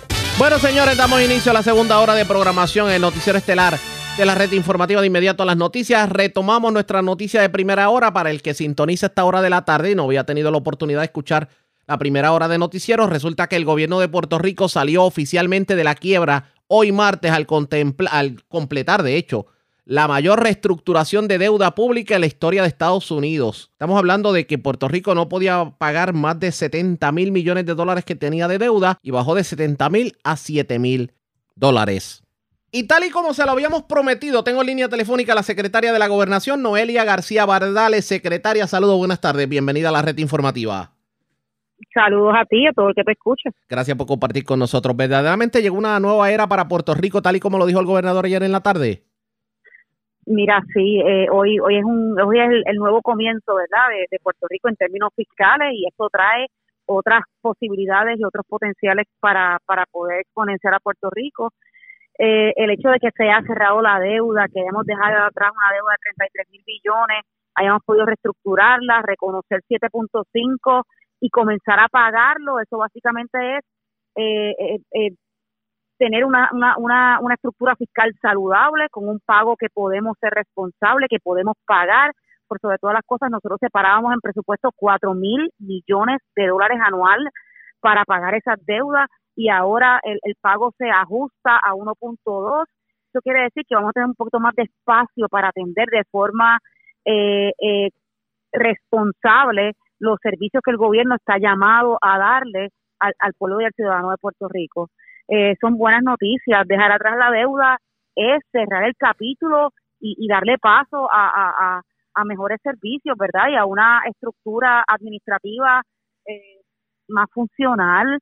Eh, en Arroz de Habichuelas, esto, Arriaga, perdóname, en Arroz de Habichuelas, antes los, las cuentas de retiro de las personas que, por ejemplo, tuvieron este, que fueran parte de la reforma del 2000, en los libros estaban reconocidos los chavitos que cada uno tenía en sus cuentas, pero no había fondos al otro lado de la cuenta, no, está, no, no estaban los fondos depositados en cada una de esas cuentas, ahora sí, ahora hay garantía de los retiros que se verdaderamente se pudieron eh, asegurar, ahora no está en papel, ahora, ahora nos consta eh, y nuestras finanzas lo, lo, lo, lo avalan. Eh, así que esto es un nuevo comienzo fiscal para Puerto Rico y ciertamente dejar atrás la, quiebra son buenas noticias para Puerto Rico. Esta quiebra, digo, esta quiebra no, debo decir este plan que de, alguna manera hace que Puerto Rico salga de la quiebra, no lleva a la quiebra al país, por ejemplo, los ciudadanos y la clase trabajadora, como han tratado de decir algunos sectores. Pues mira, esos son verdaderamente eh, eh, diametralmente opuestos a lo que a lo que algunos, ¿verdad? Por ser pesimistas y por sencillamente querer querer seguir abrazando la crisis es lo que han seguido eh, comunicando. en arroz y habichuelas, esto es lo que significa que debía antes 33 billones y por haber hecho una negociación de quiebra, ahora se deben 7 billones, que antes se pagaban anualmente 4 billones en en, en, el, en el pago de esa deuda y por haber bajado el, el, tope, ahora se va a pagar 1.2 anuales. Eso quiere decir que lo que habíamos separado para pagar una deuda que era impagable eh, eh, se redujo y, y, nos queda más espacio, nos sobran unos otros eh, fondos adicionales para poder ajustar y poner dinero en los servicios que verdaderamente el gobierno necesita y hemos estado defalcados de poder prestarlo. Así que no importa verdaderamente cómo se trata de pintar este cuadro tétrico, no lo es. Son buenas noticias para Puerto Rico y es cerrar un capítulo horrible en nuestra historia y darle paso a, a, unas posibilidades de, de, de, de poder administrar bien y no podemos volver a caer en donde llegamos. Eso quiere decir que lo que prometamos tenemos que estar seguros que lo podemos pagar para no volver a caer en lo mismo. ¿Y cómo se logra eso? Con un gobernador maduro, responsable, buen administrador, con un equipo que, que conozca cómo administrar sin sin sin verdad sin sin sin sin, sin perseguir excesos y siendo responsables eh, porque no podemos volver a caer en, en, lo mismo. Así es que esto es un nuevo comienzo para Puerto Rico, sí, y cuando estamos en crisis lo decimos, y cuando hay buenas noticias tenemos que celebrarlas, porque esto es un logro de Puerto Rico y, y vale la pena celebrarlo. Eh. Obviamente la Junta de Control Fiscal pues ya está más cerca que simplemente no tenga la injerencia. Esto le da una libertad al gobierno de poder actuar en muchas cosas. Eh, ha sido, bueno, vamos a ponerlo de esta forma. Eh, ¿Cuán retante ha sido para el gobierno el tener que lidiar con una Junta de Control Fiscal que a veces está inamovible en sus posiciones? Ariaga, te puedo decir que yo que he estado desde el nivel ejecutivo, e inclusive en, agencias y administrando directamente un presupuesto de una agencia y de una corporación pública, ha sido bien difícil poder ajustarse a unos, a unos recortes en, en lugares donde quizás hubiésemos hecho ¿verdad? Este, recortes distintos o en lugares distintos. Eh, eh, ajustarse a un nuevo presupuesto ha sido un proceso bien difícil, pero hemos tenido que en el camino reconocer que se estaba gastando más de lo que verdaderamente nuestra caja podía y se estaban prometiendo cosas que verdaderamente no se podían, no, se, no se debieron haber prometido y nos obligó a ver nuestra realidad fiscal y a tomar cuentas literalmente sobre el asunto. Eh, ajustamos muchas cosas durante eh, eh, los años que, hemos estado en, en, quiebra. se han hecho muchos ajustes. Ahora lo importante es que ahora que estamos viviendo con ese con este presupuesto más ajustado y ahora que va a haber un espacio para ajustar positivamente algunos servicios, lo hagamos de forma responsable, reconociendo que cada peso que, que, prometamos tiene que tener una fuente de recaudo. Si no se mueve de una partida para otra, tenemos que reconocer que es un ingreso nuevo y de lo contrario lo ponemos otra vez en la tarjeta de crédito y lo que estuvimos en quiebra, sabemos que la tarjeta de crédito fue lo que estuvimos pagando durante muchos años, lo que tuvimos que reestructurar porque gastamos más de lo que pudimos debimos haber gastado. Eh, así es que es un proceso de aprendizaje, es un proceso de, adoptar eficiencias y, yo creo que, los mejores años de Puerto Rico eh, ya comenzaron. La reconstrucción ciertamente tiene un impacto en no solamente en infraestructura, ¿verdad? Inyecta a la economía un, un, movimiento que es necesario, ¿verdad? Pero, pero paralelamente a, a esa inyección de fondos federales, nosotros tenemos que ponernos lo suficientemente creativos como para periferalmente estimular desarrollo económico orgánico que se quede una vez gastemos todos los fondos federales y, hayamos hecho las reconstrucciones que, vienen atados a, esos fondos federales. Eh, tenemos que aprender de lo que nos pasó y tenemos que eh, asegurar, aprovechar cada una de las oportunidades que esos fondos federales nos ha traído para asegurar que creemos riquezas nuevas, desarrollo económico orgánico para que continúe una vez gastados todos esos fondos federales. Secretaria, en cuanto al magisterio se refiere, hoy el magisterio está en la calle, están protestando porque parece que el magisterio no está muy convencido de lo que va a acontecer a partir de hoy. Ellos entienden que el remedio ha sido peor que la enfermedad. ¿Al magisterio que usted le dice? Mira, es precisamente por los ajustes que se han hecho que se pudo eh, identificar un aumento de mil dólares eh, eh, para los maestros con la garantía de que se puede pagar una revisión a la clase magisterial. Eso quiere decir que a todos los maestros que tienen maestría y doctorado se les va a pagar más con la garantía de que se pueden pagar. Unas permanencias que se dieron eh, eh, recientemente con la garantía de que verdaderamente pueden ser permanentes. Y todo lo que el gobernador ha prometido, tenemos la garantía en, un marco financiero fiscal eh, garantizado de que no va a ser una promesa y va a estar respaldado eh, por la por la por la garantía, ¿verdad? De, los fondos que, que están en caja, que van a estar en caja, inclusive los retiros que ayer, hasta ayer estaban prometidos, no estaban garantizados en caja hasta hoy. Así es que si todavía tenemos unos retos, claro que sí, y, y, y la vida nos va a seguir trayendo retos y nosotros vamos a tener que tener la capacidad, el compromiso y la creatividad de según lleguen atenderlos con responsabilidad. Y yo no tengo duda de que el gobernador y puede fiscal eh, del gobierno de Puerto Rico eh, va a seguir atendiendo responsablemente cada reto que nos llegue. Pero lo que no podemos hacer es prometer algo que no vamos a pagar y lo, no vamos a poder pagar. Y lo que no podemos hacer es eh, alejarnos de la realidad de que Puerto Rico sí tiene unas finanzas eh, eh, limitadas y que en la medida en que sigamos ingresando al fisco, en esa misma medida es que podemos prometer más allá de lo que ya está establecido.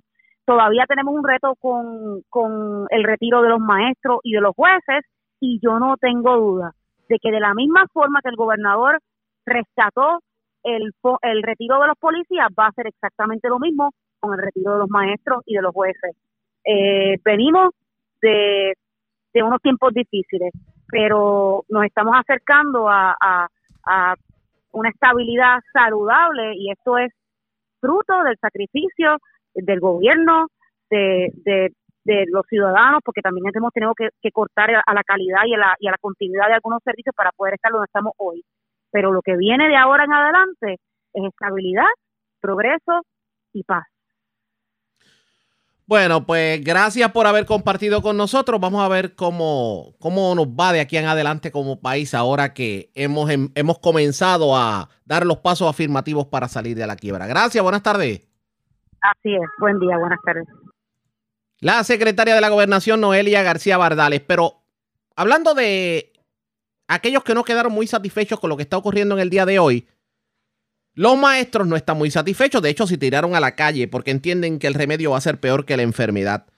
Hoy a Yola Virella de Metro entrevistó a la presidenta de la local sindical de la Asociación de Maestros y esto fue lo que dijo sobre el tema. Eh, la Asociación de Maestros de Puerto Rico y su local sindical eh, hicieron diversas gestiones para detener el plan de ajuste para que definitivamente los maestros no sufrieran una gran pérdida en lo que va a ser sus pensiones en el futuro.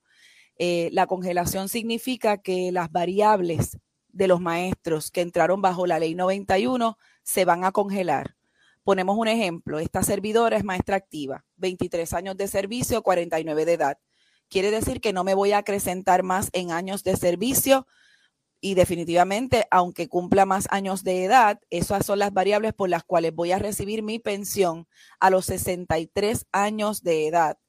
Entrando entonces así en el plan de ajuste, como ellos lo definen, el plan 106, que sería la cuenta de aportación definida desde el 16 en adelante. Y en mi caso, soy elegible de manera opcional para acogerme al seguro social. Aquel compañero que tiene 44 años o menos va a ser inmediatamente la agencia va a enviar las listas al seguro social. Los demás compañeros pues saben que sus variables se congelan y todos vamos a ese plan 106 y al seguro social hasta los 63 años de edad. Ya para los compañeros del 2014, me disculpo contigo. No, no se preocupe. Los, los, compañeros que comenzaron el primero de agosto del 2014 entraron bajo otras variables, por lo tanto a ellos la congelación no les afecta como ellos, ¿verdad? Esos requisitos que ellos tienen o derechos a los que ellos entraron en ese momento. Le quería preguntar, hubo unas mesas de diálogo que desde Fortaleza se propusieron, hubo reuniones y la más reciente fue la reunión con la Junta de Control Fiscal. ¿Esos diálogos ya concluyen eh, o de alguna forma se va a seguir intentando buscar una opción o ya esto no hay vuelta atrás? Bueno, la solicitud al gobierno de Puerto Rico inicialmente es que se nos permitiera, ¿verdad?, tener un espacio. Ellos así lo concedieron, tuvimos tres reuniones en el sistema de retiros. En esta última reunión, ¿verdad?, recibimos de manos del sistema de retiros una información que habíamos solicitado eh, previamente para entonces nosotros esbozar nuestras alternativas. Nosotros, a pesar de no tener esos datos, ¿verdad? Lo hicimos. Presentamos una alternativa y se le llevó a la Junta de Control Fiscal el viernes atemperadas con la información que recibimos. Ahora bien, ¿qué significa esto? La Junta de Control Fiscal nos atendió, escuchó nuestros reclamos, estuvimos frente a frente diciendo no a los 63 años de edad, que 30 y 55 es la fórmula viable y correcta para el maestro puertorriqueño. El sistema de retiro presentó que en los últimos cinco años el, el dato significativo es que los maestros tienden a retirarse entre los 55 a 58 años de edad.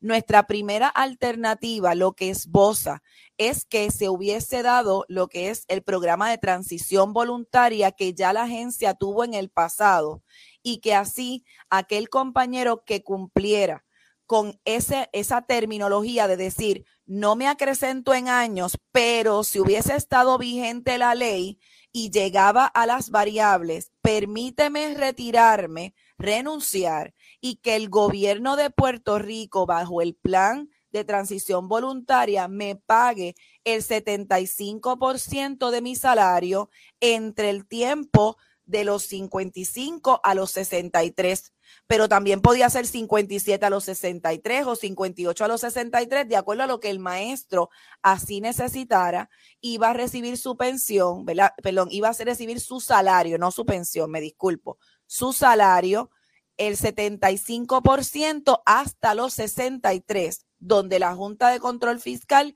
impuso el plan.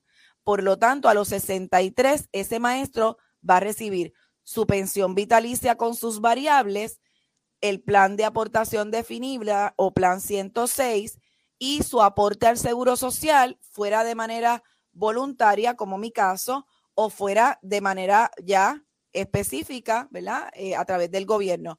Ahora bien, ese seguro social es importante que se orientaran y entraran a la plantilla, ¿verdad? A la página del seguro social, porque sabemos ya, nuestros datos nos indican que sobre un 85% de los maestros tienen dos y tres trabajos, que probablemente ya ellos tuvieran una cantidad acumulada. Así que eso iba a ser de beneficio el concluir con los 40 quarters. Esas opciones, esas alternativas, la segunda y la tercera, iban dirigidas más a aportar no, el, no lo que no, el maestro aporta, que es el 2.3, sino que el gobierno de Puerto Rico aportara por igual. En una, ¿verdad? Eh, decíamos de manera definida, en la otra de manera indefinida y que fuera pareada, que es lo que nosotros conocemos.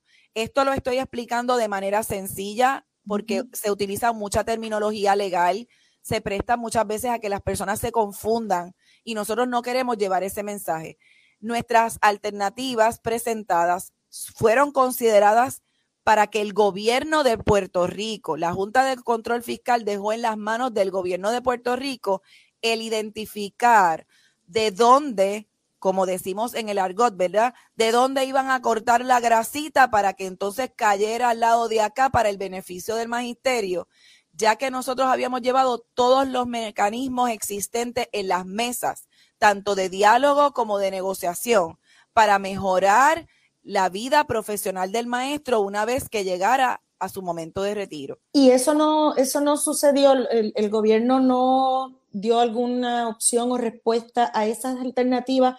y le pregunto porque el gobierno había dicho que ellos estaban haciendo el intento de hacer unas cuentas, unas aportaciones hasta el 50%, que era lo que, lo, que, lo que le dieron a los policías. Correcto. Ellos, ellos manifestaron que ellos podían llegar a un 50% y nosotros somos los que estamos haciendo la petición de que lleguemos al 75% de esa, de esa ¿verdad? aportación, porque nosotros sabemos que por dos ocasiones que estuvimos y le llevamos a la matrícula en consulta, qué era lo que la Junta quería aprobar y la, la, matrícula dijo, vuelvan a la mesa y nosotros objetamos el plan en dos ocasiones, siendo el, uno, el único gremio que así lo hizo, le dijimos al gobierno que no sea un 50, que sea un 75% de ajuste, ¿verdad? De, de aportación a, esas, a esa cuenta de aportación definida y que definitivamente se pueda lograr una mejor calidad de vida para el maestro y un retiro sustentable. El principal reclamo de los maestros ha sido siempre el hecho de que con el nuevo plan, pues obviamente las fechas de retiro cambian. Eh, personas tendrán que trabajar hasta casi los 65 años en una profesión que es muy desgastante, como dice la funcionaria, como es la profesión del maestro. Ellos tenían la esperanza de que anoche se tomaran unas decisiones que no se tomaron, por cierto, así que esto es lo que trajo el barco, como dice el refrán. Y de hecho, otros sectores del magisterio se tiraron a la calle en el día de hoy. Pero todo tiende a indicar que la suerte está echada y que ya pues tenemos que lidiar con este plan de ajuste que comenzó en el día de hoy. ¿Qué efectos tendrá? Pendientes a la red informativa. Presentamos las condiciones del tiempo para hoy. Hoy martes, en horas de la tarde, la humedad disponible en combinación con los efectos diurnos y locales ayudarán al desarrollo de aguaceros a través de sectores del interior y oeste de Puerto Rico. Sin embargo, esta actividad se moverá rápidamente y se espera que las acumulaciones sean mínimas. Se espera que un flujo de vientos y una débil marejada del norte que está llegando a las aguas locales se combinen y mantengan el oleaje picado. Por lo tanto, los navegantes pueden esperar vientos del este de hasta 25 nudos y oleaje peligroso de hasta 10 pies. Como resultado, están en efecto advertencia para los operadores de pequeñas embarcaciones a través de todas las aguas locales, excepto para las aguas costeras del suroeste de Puerto Rico. Condiciones costeras peligrosas prevalecerán a través de todas las playas de Puerto Rico, Culebra y Vieques. Existe un riesgo alto de corrientes marinas para todas las playas locales.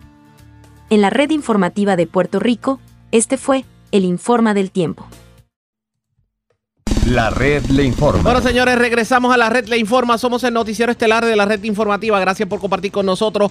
Hoy se cumplen dos años desde que se impuso en Puerto Rico la primera orden ejecutiva y restricción contra el COVID. Fue un 15 de marzo del 2020 cuando en una conferencia de prensa la entonces gobernadora Wanda Vázquez daba la orden del toque de queda y de las restricciones del COVID. Vamos a recordar ese momento.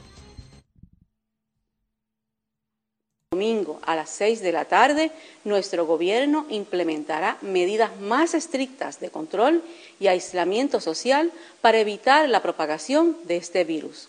Se ordena, mediante orden ejecutiva, el cierre parcial de todos los comercios, con excepción de aquellos dedicados a la venta de alimentos y la distribución al por mayor, equipo médico, farmacias, supermercados, gasolineras, instituciones bancarias o financieras y aquellos que estén relacionados a la cadena de distribución de alimentos, medicamentos, artículos médicos o combustible.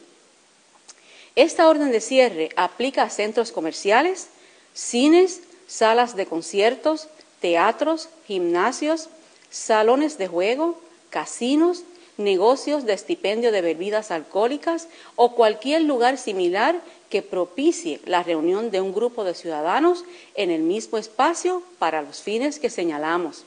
En el caso de las oficinas médicas privadas, los profesionales de la salud deberán asegurarse de manejar el cuidado preventivo de sus pacientes. Asimismo, he ordenado establecer un toque de queda para todos los residentes de Puerto Rico. El mismo comenzará a las 9 de la noche hasta las 5 de la mañana del día siguiente, el cual se extenderá hasta el 30 de marzo. Estarán excluidas del toque de queda aquellas personas autorizadas por razones de trabajo y o en casos de emergencia, según dispuesto en la orden ejecutiva. Y eso fue lo que dijo Wanda Vázquez en ese entonces, 15 de marzo del año 2020. De ahí en adelante comenzaron las restricciones, algunas se fueron tornando inclusive más estrictas. Llegó un momento en que todo estaba cerrado. Y llegó un momento que inclusive hasta para usted salir en su vehículo había orden de tablilla. La pregunta que nos hacemos a dos años de ese, de ese evento, ¿valió la pena todas las restricciones que han habido en cuanto al COVID se refiere? Ahora que estamos más flexibles y que tal vez nos podemos tirar a la calle, que no tenemos la restricción tan, tan seria en cuanto a mascarilla se refiere. Y sobre todo lo que tiene que ver con la vacunación. Eso definitivamente amerita análisis. Así que ustedes pendientes a la red informativa porque vamos a estar hablando sobre el particular. Pero hablando precisamente de coronavirus, usted se pregunta cómo está el COVID en estos momentos porque nos hemos olvidado de las estadísticas del COVID hablando de gasolina y de Ucrania. Pues sepa usted que el Departamento de Salud reporta hoy martes dos muertes por COVID. Eh, y esas personas eran no vacunados según el informe. De hecho, al momento hay 47 personas hospitalizadas, 40 adultos, 7 menores y el, y el porciento de positividad se mantiene en un 4.34%. La exhortación del gobierno sigue siendo a la vacunación, sobre todo aquellos que no se han eh, pues, aplicado el refuerzo de la vacuna. Y sobre el particular, eh, la organización Voces, que estuvo muy activa en cuanto a lo que tiene que ver con vacunación, está lanzando una iniciativa de vacunación precisamente para llevarle el, refuerzo a la gente. Se llama Refuerzo para mi pueblo. Son una serie de clínicas que se van a estar llevando a cabo en diferentes puntos de Puerto Rico. De hecho, de eso estaremos hablando en el transcurso de la programación, pero por lo menos en cuanto al COVID se refiere, las cosas están más tranquilas que al inicio. Solo esperemos que no caigamos en un brote ahora que se flexibilizaron las restricciones del COVID, que la gente simplemente no se olvide de que todavía estamos en medio de una pandemia. La red le informa. Cuando regresemos continuamos temas de salud porque, señores, van cinco años desde que se abrió la ventana del cannabis medicinal en Puerto Rico y la creación de los llamados dispensarios. Eso ha tenido éxito para aquellos que tienen condiciones de salud limitantes y, y hasta críticas. Hablamos sobre el particular con un experto en el tema. Regresamos en breve. La red le informa. Señores, regresamos a la red le informa. Somos el noticiero estelar de la red informativa. Gracias por compartir con nosotros, señores. Se cumplen cinco años desde que entró a Puerto Rico la industria del cannabis medicinal a raíz de la legislación en Puerto Rico a esos fines. Y uno se pregunta, el hecho de que se pueda dar eh, pues, este fenómeno de, de, permitirle a personas que obviamente con una certificación del Departamento de Salud puedan tener acceso a la utilización del cannabis medicinal y que se pueda hacer de manera controlada en unos dispensarios, obviamente que eh, manejan todo de una forma salubrista. Eso verdaderamente ha tenido buen resultado. ¿Qué se espera de aquí en adelante? ¿Esa industria se va a mantener? Hay personas que verdaderamente han recibido beneficios en su salud a raíz de estas decisiones que se tomaron desde hace cinco años o qué puede pasar, por ejemplo, con la saturación del mercado, porque últimamente hemos visto que han, han, abierto dispensarios en varios lugares. Vamos a analizar un poquito el tema. Yo tengo en línea telefónica al CEO de la compañía Strain, que precisamente trabaja con cannabis medicinal.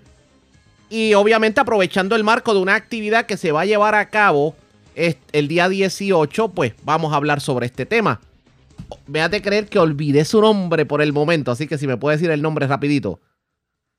no te preocupes, José Raúl. Eh, mi nombre es Manuel Ramírez, ¿verdad? Soy el CEO eh, de la empresa de tecnología Train. Y gracias por compartir con nosotros.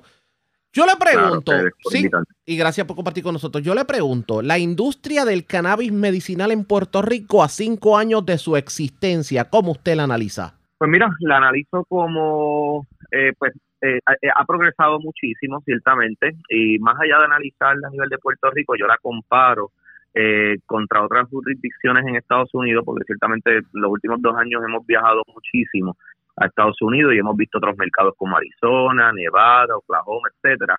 Y lo que sí te puedo mencionar es que es una industria que está, uno, bien organizada, bien estructurada igualmente, eh, cuando comparamos pues cultivos de los cultivos que tenemos aquí en Puerto Rico versus cultivos que he ido visitando a través de los últimos años en Estados Unidos, te puedo mencionar que ese esa experiencia que tenemos en Puerto Rico, ¿verdad? De toda esta industria farmacéutica y demás, este, se, se, nota, se parpa en, en esta industria igualmente. Eh, cuando ves un cultivo, pues lo ves muy organizado, con mucho, eh, lo que se le llama, pues esos procesos estandarizados, eh, y pues ah, si, lo, si lo vemos de esta forma, pues verdad, eso yo creo que es un buen una buena base para que le, ¿verdad? la industria del cannabis pues continúe, ¿verdad? Continúe creciendo y continúe pues la adopción que lleva hasta el momento. Eh, a nivel de, pues, cómo estamos hoy en día, pues, obviamente hay mucho, mucho que mejorar. Este, hay, como bien mencionaste, pues, sí hay una saturación de, dispensarios actualmente, y ya esto ha sido, pues, un tema, pues, de licenciamiento, ¿verdad? El gobierno ha continuado dando licencias. Eh, y, y, pues no no se ha puesto tal vez un, un poco de control en ese aspecto, pero eh, yo creo que si todo continúa como va, ahora mismo pues se está trabajando una unas eh, ¿verdad? Unas, unas propuestas de ley por Héctor Ferrer eh, para poder entrar a lo que es el uso eh, adulto, uso recreacional. Y yo creo que pues con lo que tenemos hoy en día en la industria del cannabis medicinal a nivel de infraestructura eh, y digamos pues manufactura, cultivos, al igual que pues los dispensarios, que como mencionas que hay muchos ahora mismo, pues tenemos una, una infraestructura que, que puede ciertamente suplir esa demanda eh, de uso adulto, de, de, uso recreacional. Y de uso más controlado. Le pregunto sobre varias cosas. Número uno, sobre el beneficio a la salud para aquellos que la utilizan y sobre los estereotipos. En estos últimos cinco años, Puerto Rico ha podido vencer este estereotipo de que el que consume cannabis de la manera que sea, no necesariamente fumando. Puede ser algún medicamento, algún gomi, lo que sea. Que esto, este sello que le ponen de, de, usuario y de lo peor que uno se puede encontrar en la calle, eh, esto, esto ya hemos derrotado ese mito, ya hemos salido de ese estereotipo como pueblo. Pues mira, eh, en parte, y, y ¿verdad? primero quiero, pues, para no solamente para ti, ¿verdad? sino para educar también a la, radio audiencia, eh, el cannabis medicinal realmente no se fuma, ¿ok? Este, el cannabis medicinal eh, se puede vaporizar, eh, lo que significa pues que no hay una combustión y eso es bien importante porque la ley estipula pues eso mismo que no la flor que se venda pues no es para uso verdad de combustión no se puede fumar en, en un cigarrillo ni en una pipa digamos simplemente solamente vaporizarlo. Y otros tipos de consumo como goteros como crema eh, eh, eh, comestibles como mencionaste ahorita. Este sobre el estigma te tengo que mencionar que yo creo que en parte sí pero tampoco no eh, hemos visto ahora, ¿verdad?, que, que muchas personas con las que a veces hablo en la calle, y te voy a, te voy a hablar de una anécdota personal, eh, estaba yo en una actividad eh, de mi, del colegio de mi hija hace como dos, tres meses, y surge, ¿verdad? Eh, hablo con, con uno de los padres de, de, de, las amigas de mi hija, y entonces pues le comento, ¿verdad?, sobre qué trata mi trabajo y demás, y entonces cuando me habla de cannabis, pues, pues, pues me dice que, mira, yo, yo soy paciente de cannabis, y entonces eh, no, no se atrevía a decírmelo, ¿ves? incluso cuando yo le estoy diciendo que yo formo parte de la industria, así que yo creo que todavía es ese, ese tabú de, mira, me van a juzgar y demás, y entonces cuando llega la esposa de él, también surge que ella también es, paciente, eh, y te estoy hablando de personas profesionales, uno es un abogado, la otra es una CPA, así que, que ese estigma yo, yo creo que está ahí todavía,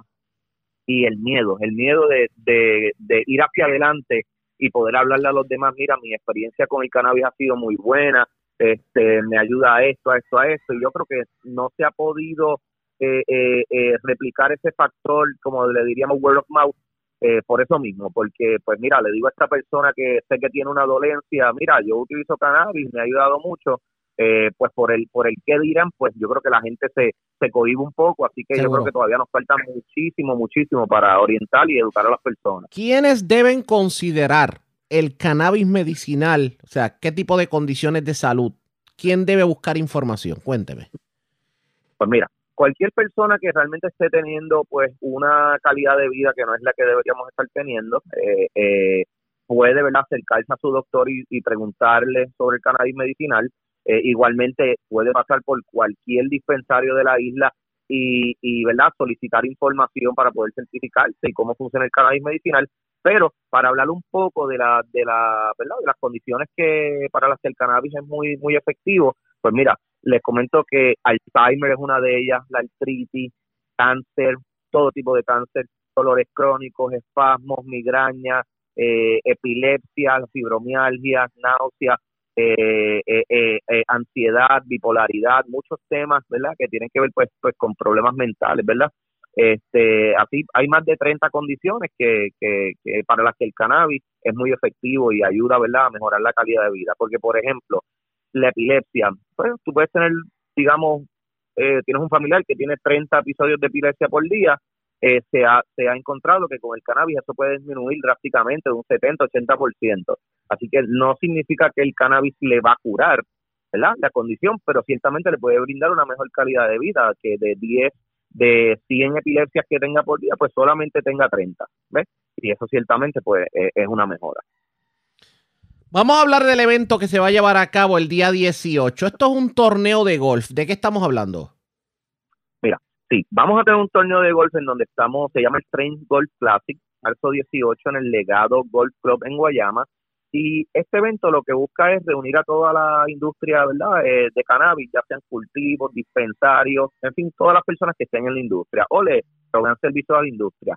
Eh, en este torneo de golf vamos a estar llevando igualmente una feria de pacientes eh, ¿verdad? Esto es un, evento sin fines de lucro y en esta feria de pacientes vamos a estar impactando el área sureste eh, porque verdad no llega, no se han realizado ferias de pacientes allá, así que las personas de esta región pues no han, no han logrado obtener ese beneficio que muchas personas en el área metro tienen, pues con certificarse como paciente. Eh, o sea que, por ejemplo, independientemente del torneo de golf, yo como persona que intereso información sobre el cannabis medicinal o tal, o tal vez certificarme, buscar la autorización para, puedo llegar allí al legado. Pueden llegar allí marzo 18 y vamos a estar certificando pacientes de forma gratuita. Vamos a tener allí eh, los doctores eh, de 9 de la mañana a 2 de la tarde.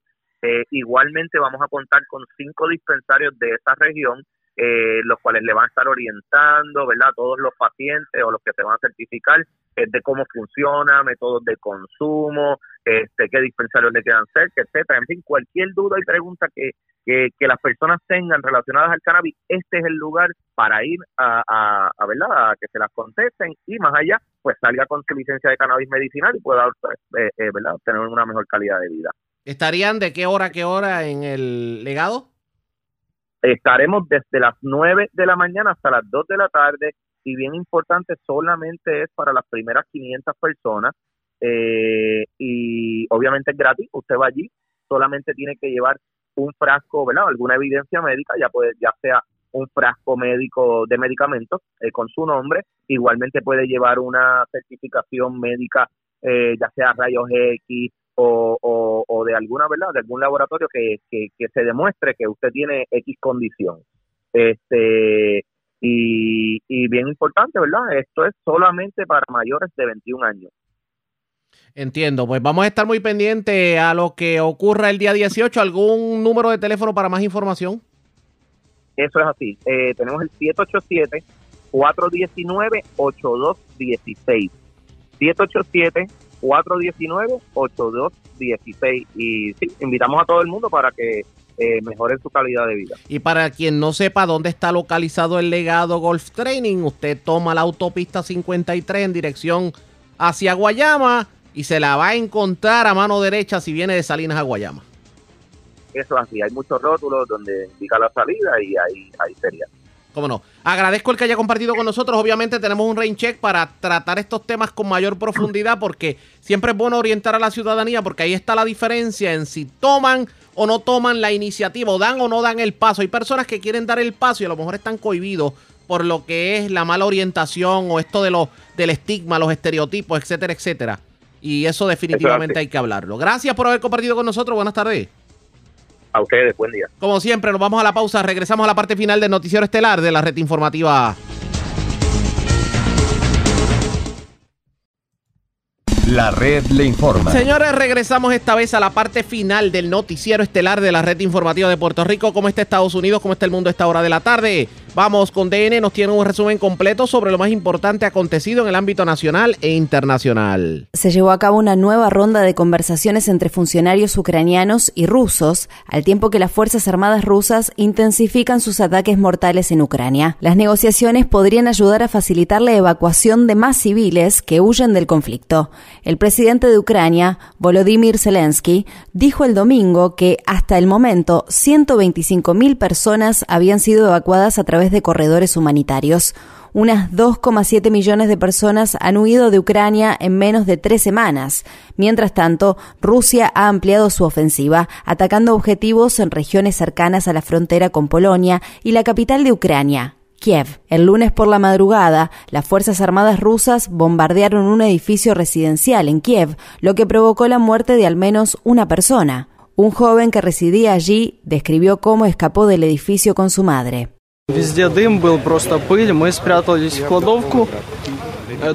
Había humo y polvo por todas partes. Nos escondimos dentro del armario. Pensamos que iban a capturarnos, que los rusos estaban entrando por la puerta, pero estábamos equivocados. Salimos del apartamento y vimos que la escalera había desaparecido. Todo estaba en llamas. No sabíamos qué hacer, así que salimos corriendo al balcón. Nos las arreglamos para ponernos algunas prendas que teníamos a mano y nos abrimos paso cruzando de balcón a balcón. El domingo, un ataque ruso contra una base militar cerca de la frontera con Polonia causó la muerte de por lo menos 35 personas y dejó más de 100 heridos. El presidente Zelensky anunció durante el fin de semana que unos 1.300 soldados ucranianos han muerto desde que comenzó lo que él calificó como la guerra de aniquilación de Rusia. Zelensky afirmó que también han muerto unos 13.000 soldados rusos. La ciudad portuaria de Mariupol, ubicada al sur de Ucrania, sigue estando en una situación crítica. La ciudad informó que ya han muerto más de 2.000 residentes y que la población necesita ayuda humanitaria con urgencia. El sábado, una mezquita donde se refugiaban 80 civiles en Mariupol fue atacada. Turquía declaró que había ciudadanos turcos entre las personas que se encontraban en la mezquita. Mientras tanto, el ministro de Relaciones Exteriores de Ucrania acusó a Rusia de haber cometido más crímenes de guerra debido al secuestro de dos alcaldes ucranianos, incluido el alcalde de la ciudad de Militopol, Iván Fedorov. El Organismo Internacional de Energía Atómica dijo que el personal de la planta de energía nuclear de Chernóbil, que se encuentra ocupada por Rusia, dejó de hacer trabajos de mantenimiento y reparaciones de seguridad debido a que sufre de fatiga física y psicológica por trabajar sin descanso durante semanas. Funcionarios estadounidenses afirman que el Kremlin le ha pedido ayuda militar a China, afirmaciones que China ha rechazado.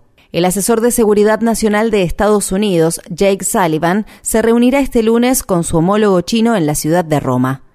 Estados Unidos le ha advertido a China que enfrentará repercusiones si ayuda a Rusia a evadir sanciones. Australia se sumó a la decisión de Estados Unidos, el Reino Unido, Canadá, la Unión Europea y Nueva Zelanda de imponer sanciones a oligarcas rusos, incluido Roman Abramovich, propietario del club de fútbol Chelsea de Londres. El domingo, el periodista y galardonado cineasta estadounidense Brent Renault murió mientras hacía la cobertura de la guerra en Ucrania cerca de un control de seguridad en la ciudad de Irpin, en las afueras de Kiev. Renault estaba acompañado del fotógrafo Juan Arredondo, quien describió el ataque mientras recibía tratamiento por sus heridas en un hospital, cuando todavía no se había enterado de que Renault había muerto.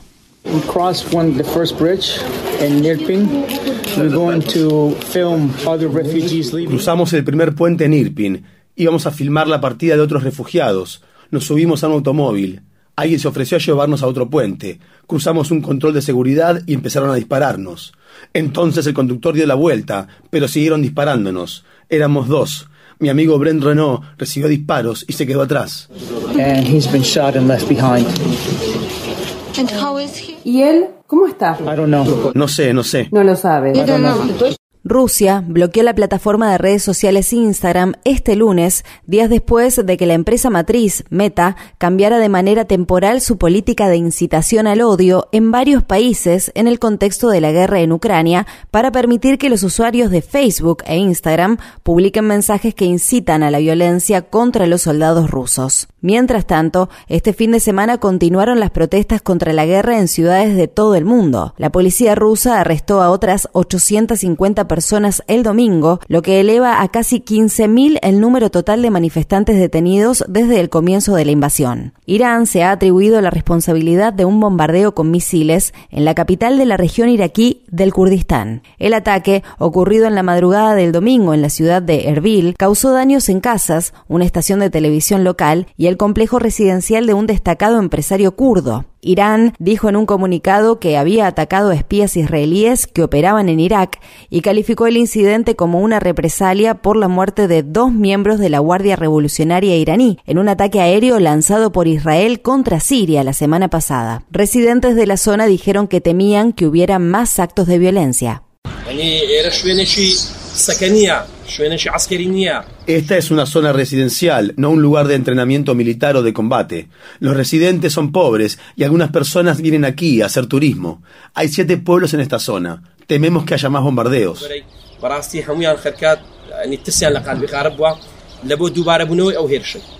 Mientras tanto, las conversaciones destinadas a restaurar el histórico acuerdo nuclear con Irán se han estancado debido a las exigencias de Rusia de que las sanciones impuestas a su país por la invasión de Ucrania no se apliquen a sus negocios en Irán. El ministro de Relaciones Exteriores de Irán viajará el martes a Moscú para conversar con su homólogo ruso. Arabia Saudí anunció que ha llevado a cabo la ejecución en masa más grande en su historia moderna, ya que mató a 81 hombres en un lapso de solo 24 horas. La agencia oficial de prensa saudí dijo en un comunicado el sábado que los hombres eran culpables de delitos que iban desde terrorismo hasta creencias desviadas. Entre los ejecutados había personas detenidas por participar en manifestaciones por los derechos humanos. Grupos de defensa de los derechos humanos dicen que a muchos de los acusados se les negó el acceso a un abogado, se los mantuvo incomunicados y se los sometió a tortura. UNICEF informa que más de 10.200 niños y niñas han muerto o han resultado heridos en Yemen desde el comienzo de la guerra liderada por Arabia Saudí y respaldada por Estados Unidos en 2015. Solo este año, UNICEF informa que 47 menores fueron asesinados o mutilados en Yemen. Las autoridades dijeron que es probable que ambas cifras estén muy por debajo del número real.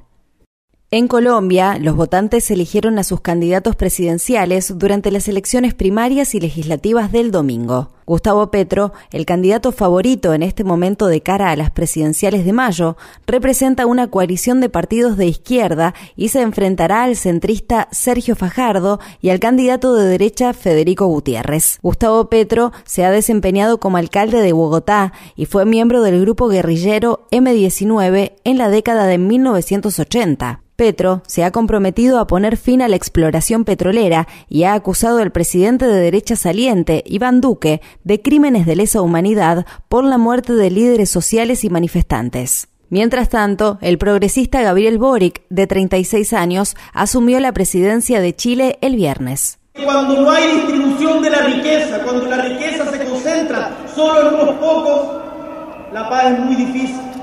Necesitamos redistribuir la riqueza que producen los chilenos y chilenas, que producen quienes habitan nuestra patria.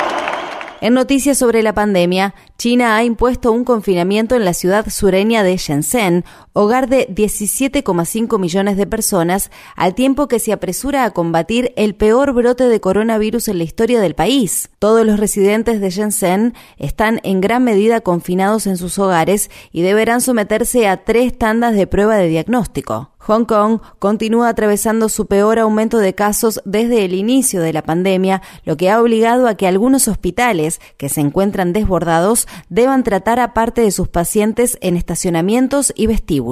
Los contagios por COVID-19 están aumentando en toda Europa después de que Francia, Alemania, el Reino Unido, Italia y Holanda informaran repuntes en los registros de casos diarios. A pesar del incremento en el número de casos, Francia levantó este lunes la mayoría de sus medidas de salud pública, incluido el uso generalizado de mascarilla en espacios cerrados. Mientras tanto, algunos expertos en salud en el Reino Unido están pidiendo a los funcionarios que amplíen y aceleren un plan para poner una cuarta dosis de las vacunas contra la COVID-19 a disposición de las personas vulnerables. En París, Francia, miles de personas salieron a las calles el sábado para exigir que los candidatos a las elecciones presidenciales de abril respondan a la crisis del cambio climático y reduzcan la dependencia de los combustibles fósiles en el contexto de la invasión rusa de Ucrania. La ecología solo representa el 2,7% de los programas de los candidatos. Esa cifra es muy baja y tenemos que actuar ahora porque con todo lo que está pasando en Europa queremos un clima de paz que sea global, tanto en términos climáticos como políticos. Uh, En la actualidad, Europa depende de Rusia para obtener más del 40% del gas natural que consume, más de la cuarta parte de sus importaciones de petróleo y casi la mitad del carbón que utiliza. La red le informa. Bueno, señores, enganchamos los guantes. Regresamos mañana miércoles a la hora acostumbrada, cuando nuevamente a través de Cumbre, de Éxitos 1530, de X61, de Radio Grito y de Red 93, que son las emisoras que forman parte de la red informativa, le vamos a llevar a ustedes el resumen de noticias de mayor credibilidad en el país. Hasta entonces, que la pasen bien.